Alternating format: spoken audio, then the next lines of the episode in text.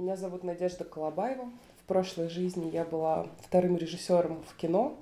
В этой жизни я обладатель гуманитарной визы Германии и человек, э, впервые в жизни живущий на пособии. Квир-беседы.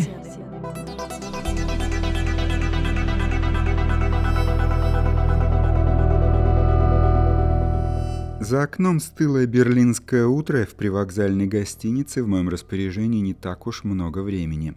Моей собеседнице скоро требуется покинуть номер, который занимала пару дней. Но все-таки у нас есть шанс успеть поговорить о самом важном.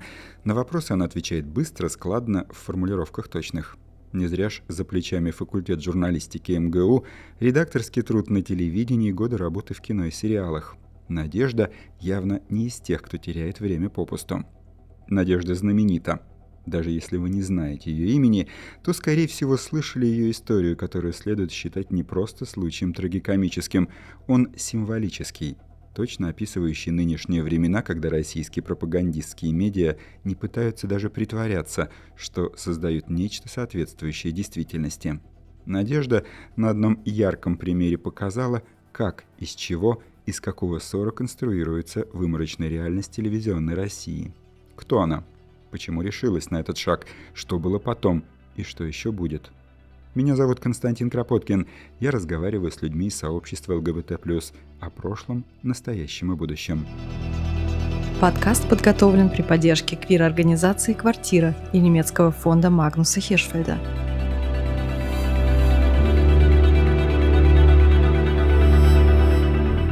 Надежда прославилась минувшей весной – в апреле о ней рассказывали главное информационное агентство «Планеты». У нее на перебой брали интервью западные и прозападные медиа, российские пропагандистские СМИ и телеграм-каналы, либо молчали о ней, либо ее проклинали. Почему? Надежда вспоминает. А, мы снимали 20 марта в городе Всеволожске сериал про ментов и бандитов. Поскольку он еще не вышел, я, к сожалению, не могу сказать его название. Выйдет он в начале следующего года.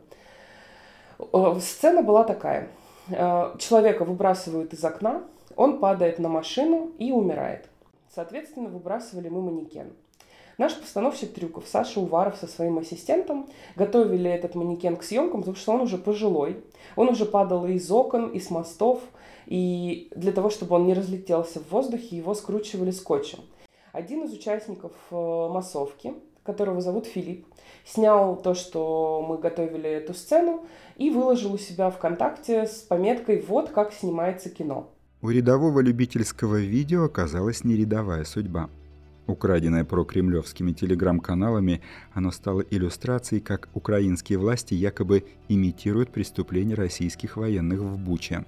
Ложь была оперативно подхвачена каналом «Россия-24». И на следующий день э, в 7 утра канал «Россия-24» показал выпуск, в котором словами этого профашистского телеграм-канала так и было озвучено, что вот смотрите, укронацисты недалеко от украинской границы готовят фейки для Бучи, потому что в Буче не было реальных трупов. И после того, как я написала в Фейсбуке про то, что это наши съемки, и, видимо, вирусным э, этот пост стал из-за того, что в конце я написала «бляди, какие же вы бляди», Его перепостили в Твиттере, он завирусился, и там было порядка полутора тысяч перепостов. По разным данным, в Бучанском районе близ Киева за без малого месяц российской оккупации было убито больше тысячи мирных жителей. Эти расправы стали одним из символов варварства нынешней России.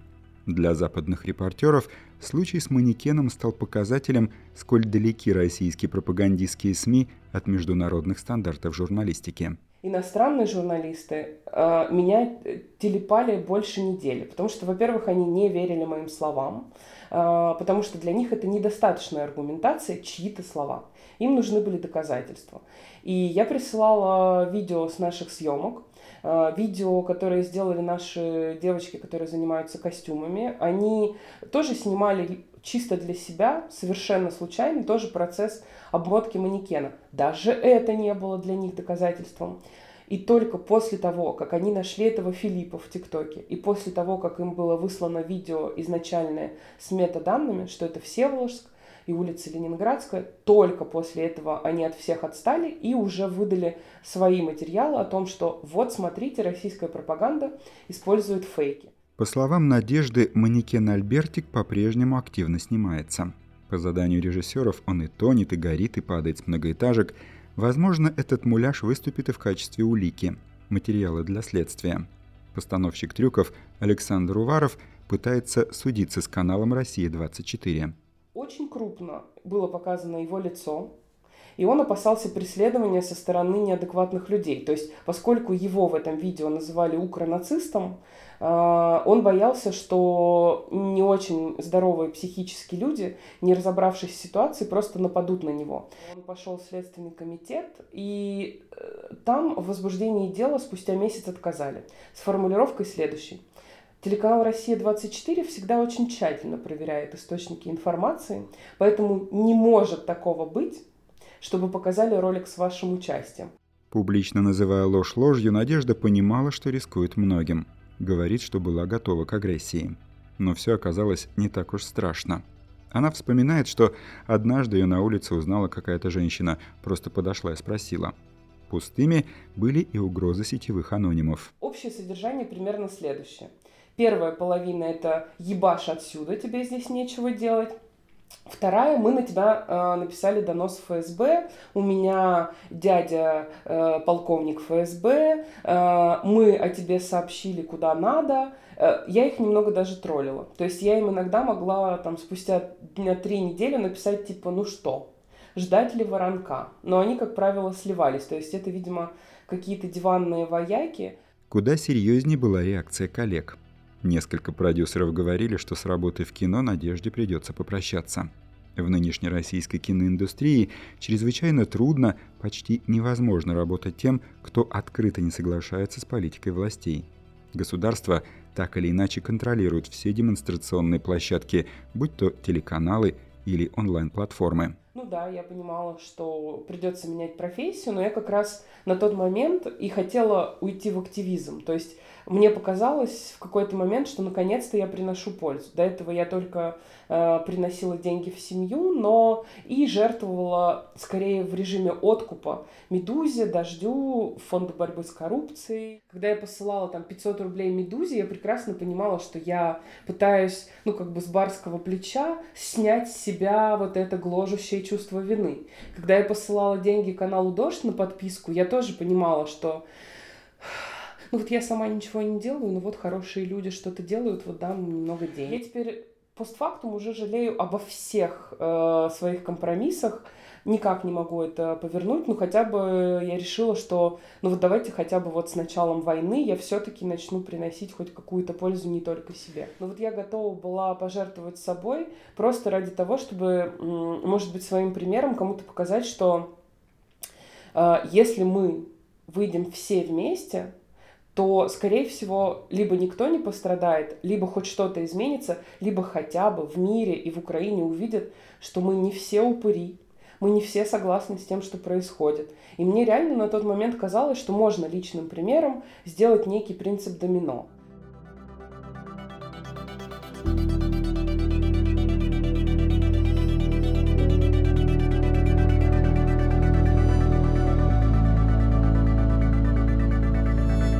Квир-беседы.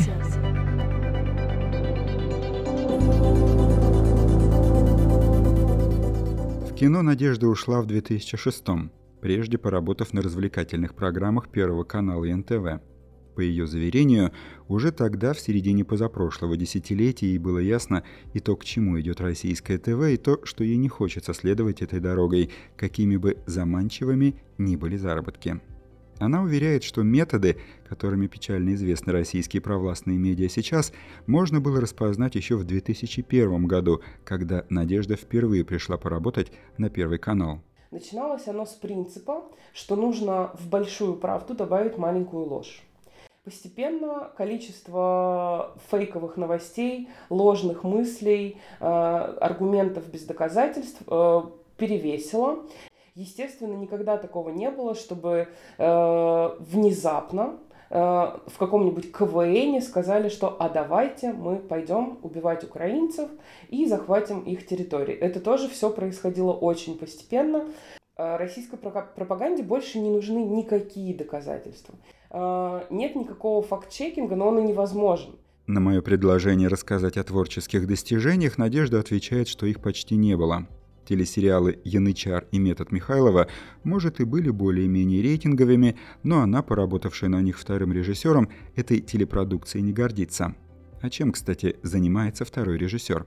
Это, скажем так, прокладка между творческой группой и административной. Э, в бизнесе самое уместное упоминание – это, наверное, проект менеджера, то есть нужно придумать, когда, в какие сроки, как это сделать в минимальные продюсерские деньги, э, как распределить все сцены сценария по съемочным дням, так чтобы каждый съемочный день был максимально эффективным.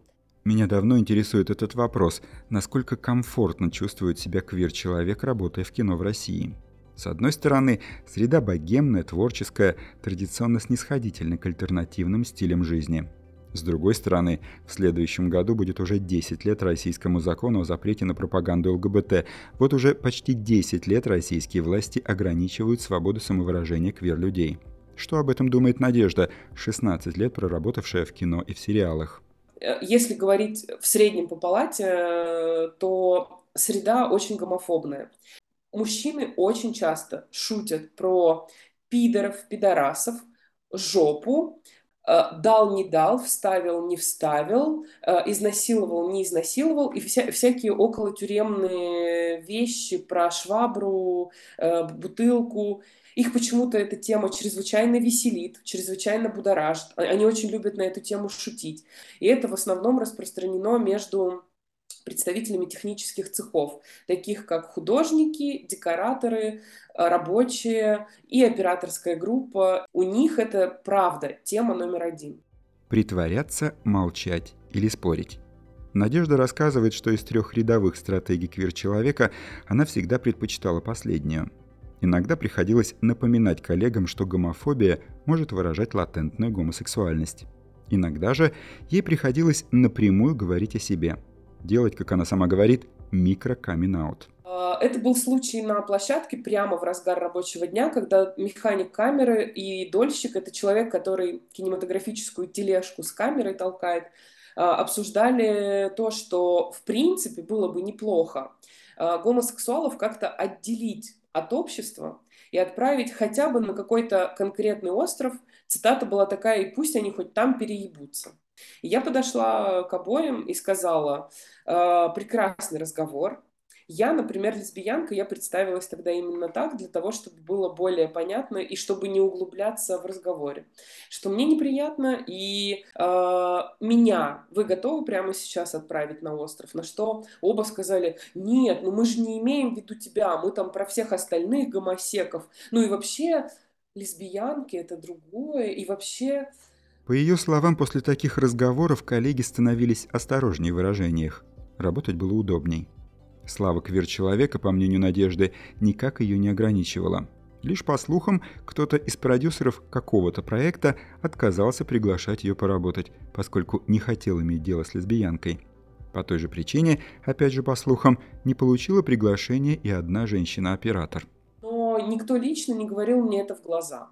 Другое дело, что пересказывали мне эти истории по меньшей мере пять раз.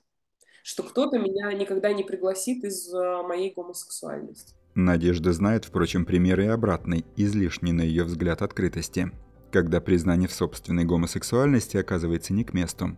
Она вспоминает, как ее хотели позвать на съемки полнометражного фильма, для чего надо было по видеосвязи поговорить с режиссером. Он сказал, здравствуйте, меня зовут так-то, я гей я примерно на 5 секунд выпала и сказала, а это как-то влияет на вашу работу? Ну, в общем, мы поговорили после этого еще 15 минут, и я потом спросила его, зачем это было, то есть... Э, Здравствуйте, меня зовут Надя, у меня три сиськи. Ну, я правда не понимаю, зачем мне это знание на этапе знакомства, но он сказал, что он хотел проверить реакцию. Поработать в том проекте Надежде не довелось, что до режиссера, то о нем говорили, что он связан любовными узами с кем-то из администрации президента. Кстати, есть ли в российском кино пресловутое гей-лобби? Этот вопрос я задал ради шутки, ожидая такого же шутливого ответа. Но нет. Для многих не секрет личности актеров-гомосексуалов, которых на самом деле очень много. И, в принципе, есть э, определенное количество продюсеров, режиссеров и артистов, и э, действительно под них выделяются большие деньги, им даются особые проекты. То есть, видимо, кто-то все-таки благоволит э, наверху из тех, кто сейчас голосует за закон о запрете гей-пропаганды. Может быть, это просто не более чем симпатия. Ну, то есть это группа людей, в которой ты чувствуешь себя комфортно, и если у тебя есть возможность дать им денег или чем-то помочь, или, э, в принципе, получить ощущение того, что ты даешь своему человеку,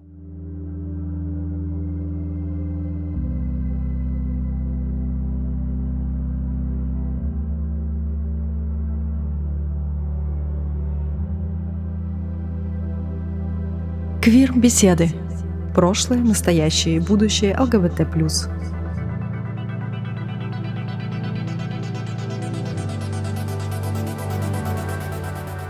Каким бы бездушным ни выглядел, Альбертик еще не раз повлиял на судьбу Надежды. История с манекеном вынудила ее к протесту громкому, гражданская позиция, артикулированная столь недвусмысленно, позволила ей познакомиться с новыми этически близкими людьми – один коллега позвал ее помогать украинским беженцам. Со мной связался мой коллега, который в Фейсбуке узнал историю про манекен и сказал, слушай, а ты не хочешь помочь украинским беженцам? Я говорю, да я буду счастлив. А, деятельность такая. Мы вывозим людей, э, которые попадают из Украины на территорию России. Мы покупаем им билеты, мы их встречаем, мы их кормим, смотрим, какие потребности. И наша главная задача – увести их в Европу. За те месяцы с начала апреля по август Надежда помогла примерно 50. Может, их было и больше.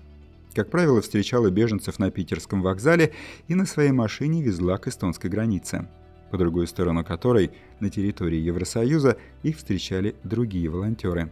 Довольно скоро украинцы начали обращаться к ней за помощью напрямую. Сарафанное радио исправно работало. То есть они, допустим, звонили из Мариуполя или из Мелитополя или э, из Изюма и говорили, мы бы хотели уехать, пожалуйста, помогите.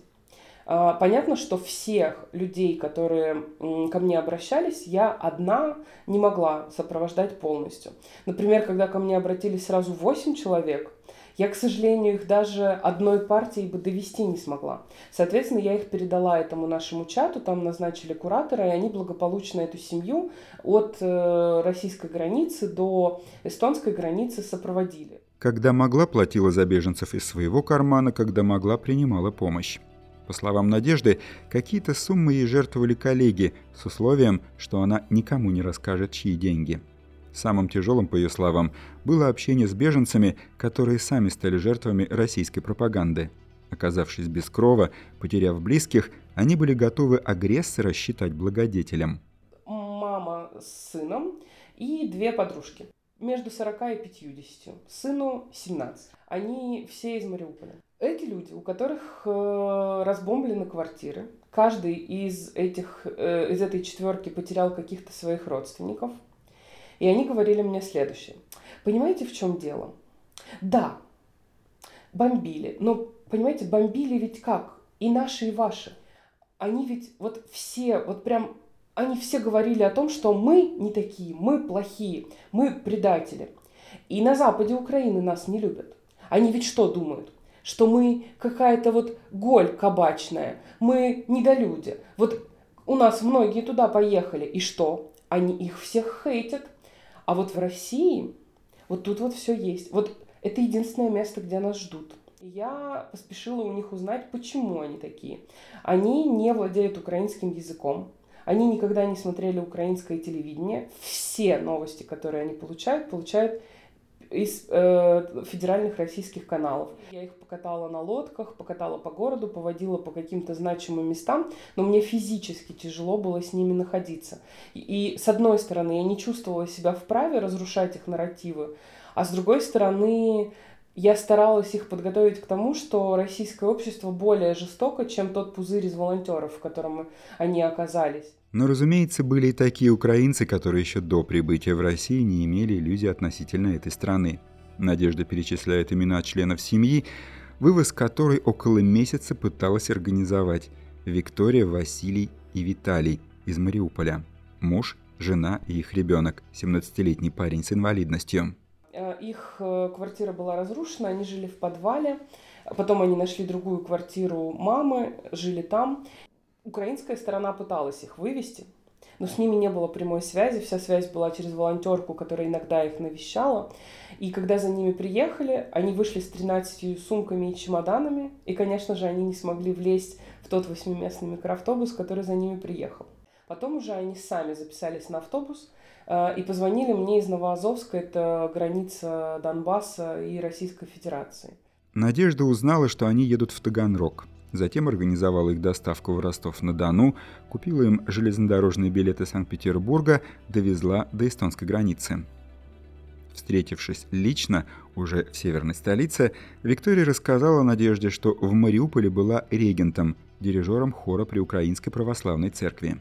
С приходом российских военных ее начали заставлять работать в хоре при РПЦ Российской Православной Церкви в соборе, уцелевшем при обстрелах. Она отказалась. Сказала, ой, у меня из-за стресса нет голоса. И из этого вызвало гнев и осуждение коллег, потому что те хотели все-таки встроиться в новую реальность.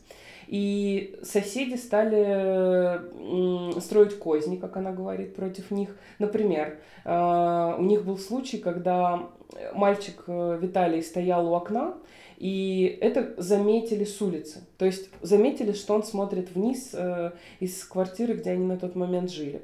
И пришли российские солдаты. И они стали его избивать и говорить, что он наводчик огня для украинской стороны. Отобрали у него телефон, и, э, как утверждает Виктория, его собирались убить. То есть на него наставили автомат, и она заверещала, что он инвалид. Э, она бросилась на них, начала их отдирать. И вот только после того, как она минуты три там рвалась, рыдала и пыталась их э, растолкать, после этого они сказали, типа, ну, скажи спасибо, что ты сказал, что он инвалид. Кто в России идет в волонтеры? Что ими движет? У Надежды сложилось впечатление, что большинство из них помогают беженцам из Украины потому, что для них это способ сказать «нет» захватнической войне.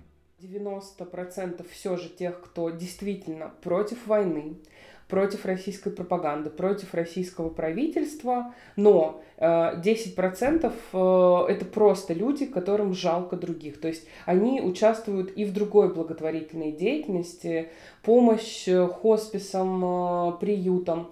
Ну, то есть я не сталкивалась э, ни с одним волонтером, который бы говорил, что Путин наш царь и владыка, но вот эти люди пострадали, поэтому я помогу. То есть так или иначе это все происходило от э, чувства вины или чувства ответственности. Вспоминая последние месяцы в России, Надежда говорит, что каждый день ждала, что к ней придут люди в форме. В ту же пору ей пришлось обратиться к врачам за препаратами, снижающими тревожность. Начались серьезные проблемы со сном. Друзья, по словам моей собеседницы, называли ее сумасшедшей. Еще труднее было дома. Моя жена, она просто до сих пор не может мне это простить. Она считает, что я подвергла семью максимальной угрозе. Она с самого начала наших взаимоотношений считает, что, возможно, была такая гипотетическая ситуация, когда придет опека и забирает дочку. И когда произошла история с Альбертиком, а, моя жена начала очень э, настойчиво говорит, нам нужно уезжать. Все это очень плохо закончится. Никому от того, что тебя посадят, лучше не будет. Пиши, проси. Я написала Ольге Романовой. Объяснила ситуацию.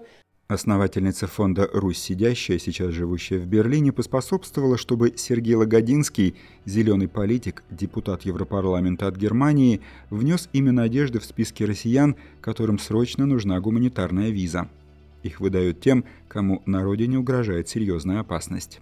В конце августа моя собеседница с семьей покинула Россию на неопределенный срок. Как это было?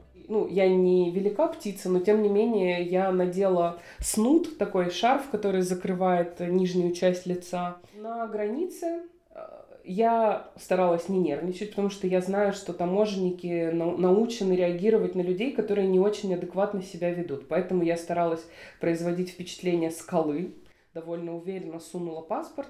И на российской границе через 30 секунд мне поставили штамп и сказали «до свидания».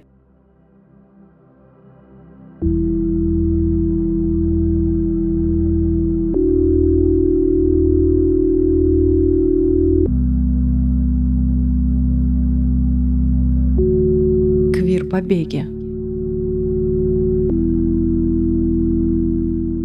Спросить обо всем, что меня интересовало, я в тот раз все-таки не успел. Надежде нужно было выписываться из гостиницы, а вечером того же дня уезжать из Берлина в Нюрнберг. Почему, кстати, Нюрнберг? Все обладатели гуманитарной визы получают свое распределение за исключением случаев, когда у них есть контракт рабочий с какой-то немецкой фирмой больше, чем на год, или хотя бы на год, э, или учеба. У нас были смешные случаи, типа распределения в деревню Швайнфельд, Туда распределили юношу, который был координатором штаба Навального, и для него вот само представление о том, что он попадет в деревню с названием «Свиное поле», ему показалось это м- некоторой насмешкой и даже оскорблением, а сейчас ничего, привык. Но я тоже некоторую иронию судьбы почувствовала в том, что меня распределили именно в Нюрнберг, и мы все ждем второго Нюрнбергского процесса для наших великолепных э, администраций президента, чиновников, э, Государственной Думы и армии. В тот день мы прогулялись по Берлину, выпили кофе, поговорили уже в шумной обстановке большого города, без микрофона. Был в том и плюс. В общих чертах стало понятно, сколько личных вопросов я могу позволить себе. Выяснилось, что тайн у Надежды нет. Сама неробкого десятка, оказавшись в Германии, она и от супруги получила разрешение сколь угодно полно рассказывать об их личной жизни. Здесь им бояться нечего. «Как и когда ты поняла, что не похожа на других девочек?» — спросил я уже на другой день, разговаривая с Надеждой по видеосвязи. Я качалась на качелях. Помню, как сейчас, и размышляла на тему того, как такое возможно, что я влюблена в свою дальнюю родственницу, и неужели я лесбиянка? Я не знаю, откуда в 11 лет мне было известно это слово, потому что у нас в семье было не принято обсуждать это, может быть, э, от кого-то из друзей. И окончательно я поняла, что мне нравятся и мужчины, и женщины ближе к 17 годам, а поскольку пропорция получалась примерно равная. Все мои влюбленности в мужчин по количеству примерно равнялись э, влюбленностям в женщин. Во время учебы на факультете журналистики МГУ Надежда могла не скрывать свою квир-идентичность. По ее полушутливому признанию, среди однокурсниц было труднее найти тех, кто никогда не пробовал отношения с девушками. Другое дело, что большинство из них позднее все же вернулись в гетеросексуальные берега, и только процентов 10 осознали себя лесбиянками или бисексуалками. То есть э, мне тоже казалось, что пора забыть свои увлечения молодости, что это, наверное, попытка познать себя, но последующие годы показали, что как раз, наверное, баловством по большей части были отношения с мужчинами, которые были э, наверное, продиктовано больше обществом, что так должно быть. У меня не было отношений с мужчинами 11 лет. Я, честно говоря, уже забыла, что это такое. Но мне кажется, что потенциально полюбить мужчину когда-то или влюбиться в мужчину, думаю, что я могу. Стремление быть как все было для Надежды отчасти ответом на горячие пожелания матери, человека с некоторых пор религиозного, занимающегося иконописью. Она не могла принять дочь бисексуалку. Моя мама считает, что это ее самый главный грех в жизни, что это не мой грех, а это грех ее за те два аборта, которые она сделала в молодости, находясь во втором браке.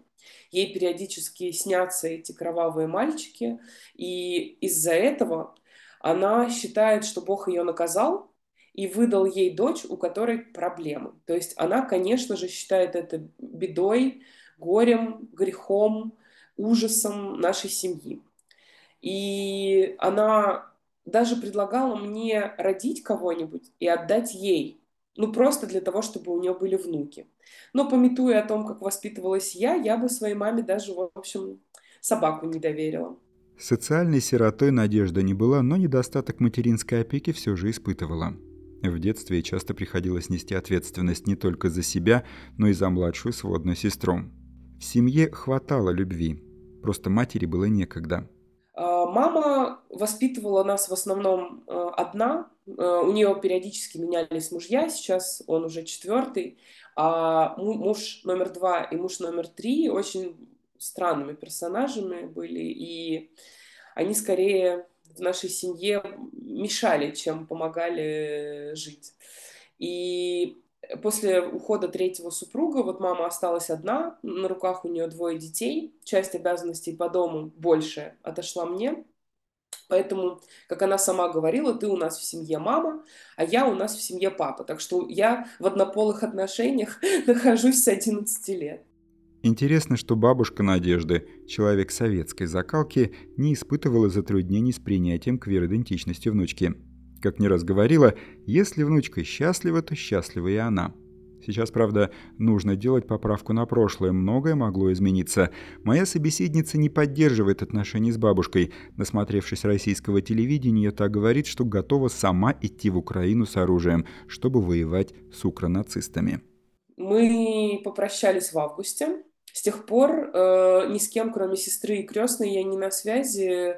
Мама не пишет, бабушка не звонит. Э, при том, что я бабушке я предлагала выйти на связь через посредников, но она сказала, что ну как-нибудь потом. То есть она находится в состоянии глубочайшей обиды, она считает меня предателем Родины и человеком, который уехал в фашистскую страну. Квир-беседы.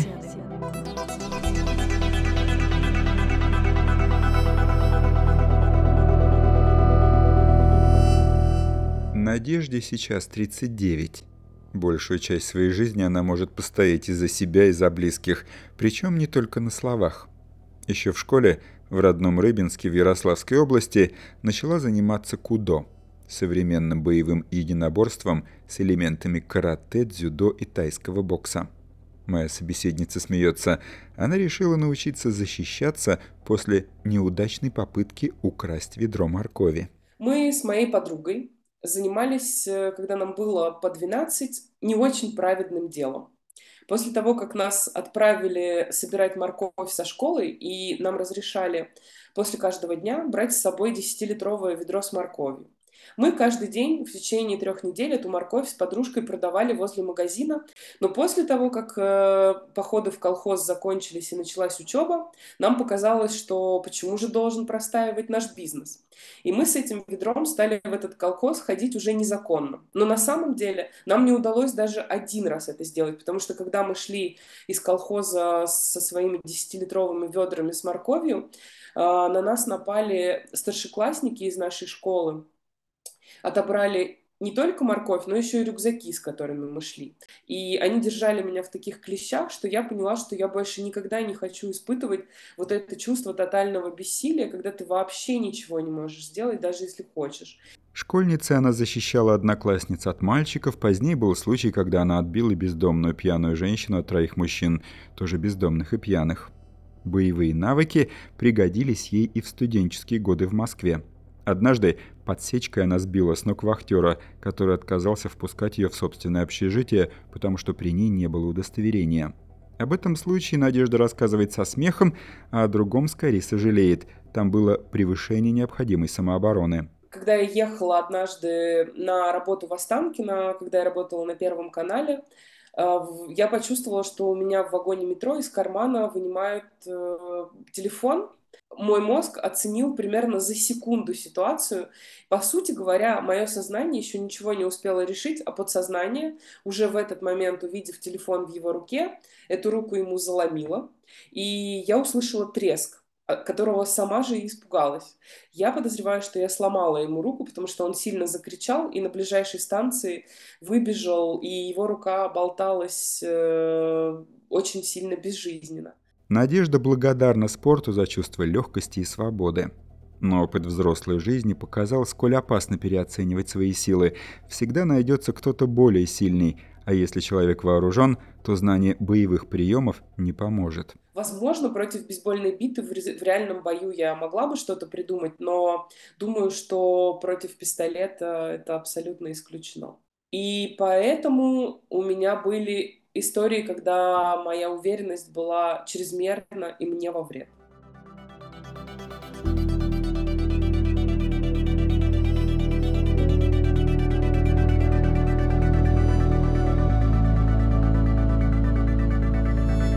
Квир-беседы.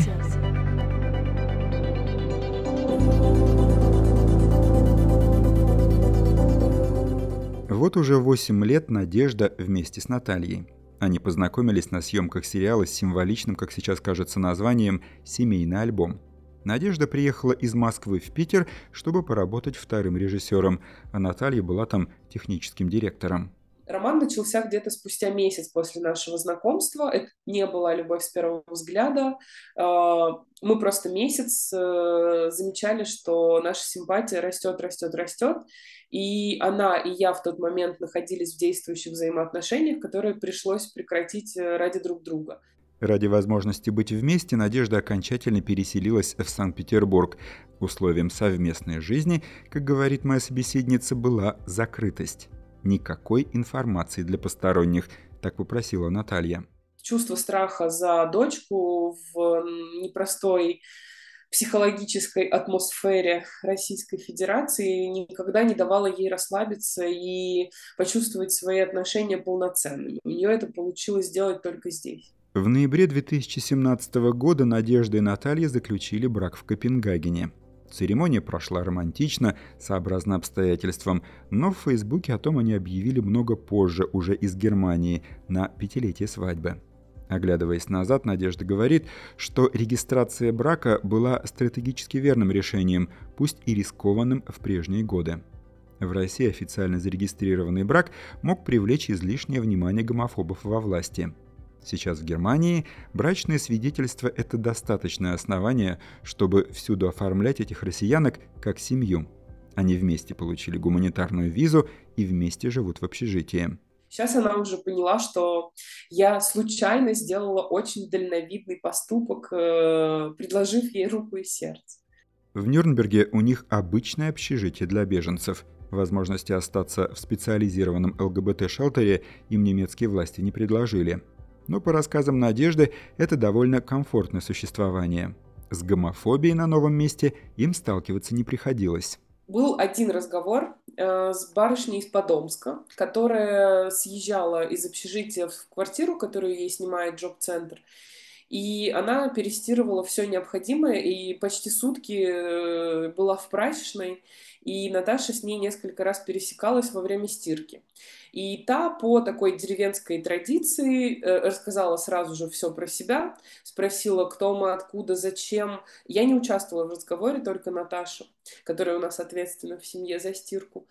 А, вопрос был следующий. А кто у вас муж? Наташа сказала, у меня жена. И дальше последовала пауза длиной где-то 30 секунд. Выдох. А, ну понятно. И дальше, в общем, разговор после этого довольно быстро сошел на нет. Надежда отмечает, что отъезд в Германию в целом позитивно сказался на ее мироощущении. И она, и ее супруга избавились от страха. Можно говорить о себе открыто. И все же им очевидно, что новое положение, нынешний статус еще только предстоит осмыслить. Опыт немецкой жизни в их случае не превышает еще и трех месяцев. Ясного представления о собственном будущем у Надежды пока нет. Мне бы хотелось быть полезной обществу. Это не обязательно российское общество. То есть я получила, наконец, после начала войны понимание того, что э, жизнь для себя для обеспечения собственных потребностей, это не очень интересно и не очень важно. То есть мне реально захотелось сделать что-то важное, полезное для других. Сейчас э, и украинцам, и россиянам, которые бегут от войны, нужно огромное количество усилий посторонних людей, они не могут справиться самостоятельно. Мне бы хотелось поскорее набрать скиллов и помогать э, русскоговорящему сообществу. Русскоязычная активность внутри Германии, то есть какие-то политические политические акции, э, какие-то организации, которые занимаются правами человека и так далее. Меня зовут Константин Кропоткин. Я разговариваю с людьми из сообщества ЛГБТ+, о прошлом, настоящем и будущем. Queergespräche. Gefördert von Quartira, dem russischsprachigen LGBT-Plus-Verein in Deutschland und der Bundesstiftung Magnus Hirschfeld.